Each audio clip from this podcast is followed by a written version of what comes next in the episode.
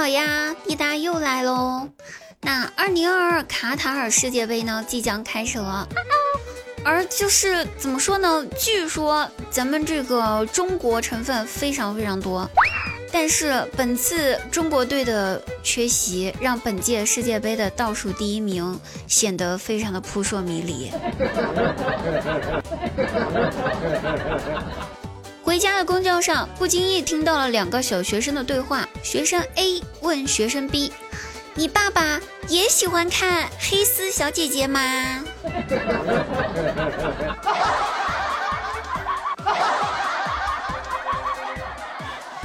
过年回家，亲戚们问我在哪儿上班，我都说我在城里的 CBD。如果不细问的话，我绝对不会告诉他们是茶百道。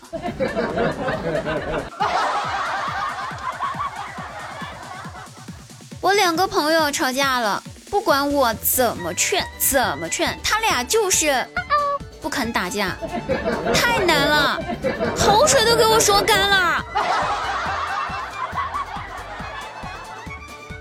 奶奶养了十多年的狗死了，为了安慰奶奶，于是我半夜就在我奶奶的房间门口汪汪汪学了几个小时的狗叫。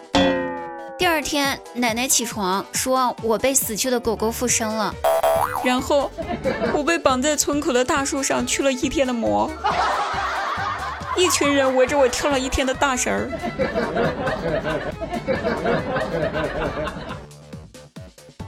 和奶奶视频的时候呢，发现我奶奶的手里面拿着一个，呃，像看起来像古董一样的碗。于是我赶紧让她看看这个碗底有没有印章哈，因为我听网上说有印章的古董碗至少价值六位数，我的妈呀，发财了呀！那我奶奶不识字儿，把碗底儿冲到视频面前给我看，他说：“你看看，你看看，在碗底写了啥呀？好像有印章呢。”我仔细一瞅，我的妈呀，真的有印章，印着三个大字：康师傅。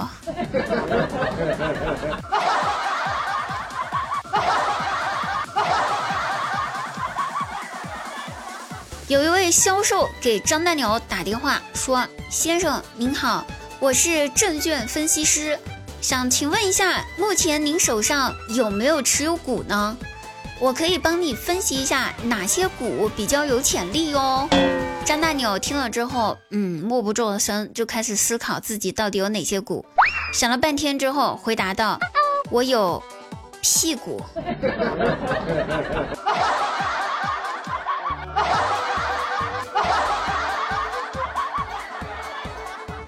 工作日早上都已经十一点了，我妈推门进去，发现我姐还在屋里面呼呼大睡。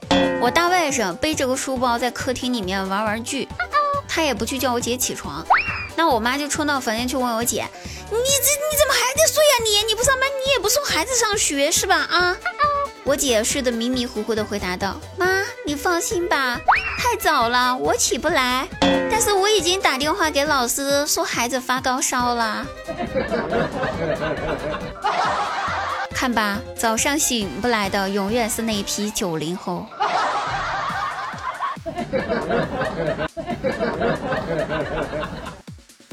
刷短视频的时候呢，我看到了一家风格蛮喜欢的那种婚纱摄影工作室。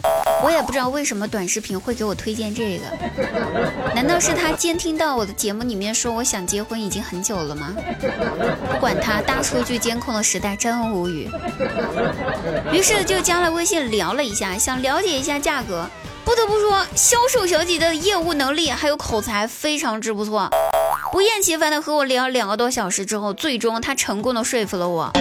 我付了定金，之后小姐姐把我拉进了一个群里面，这个群是一个婚纱拍摄一对一服务群。进群了，过了一会儿，然后销售小姐姐问我说：“美女，你要不要把你的老公也一起拉进群里面来呀？方便讨论。”她这一问，我懵了。过了一会儿，我回答道：“关于老公这件事儿，不着急哈，还没定下来，我老公是谁。”这下换他懵了。好了，亲爱的朋友们，本期节目呢就到此结束了，感谢大家喜欢我们的节目。如果喜欢我们节目的朋友们呢，大家可以在我们的呃抖音搜索幺二五三零七四九三，可以看到滴答本人照片。那呃，感谢大家收听，我们下期再会，拜拜。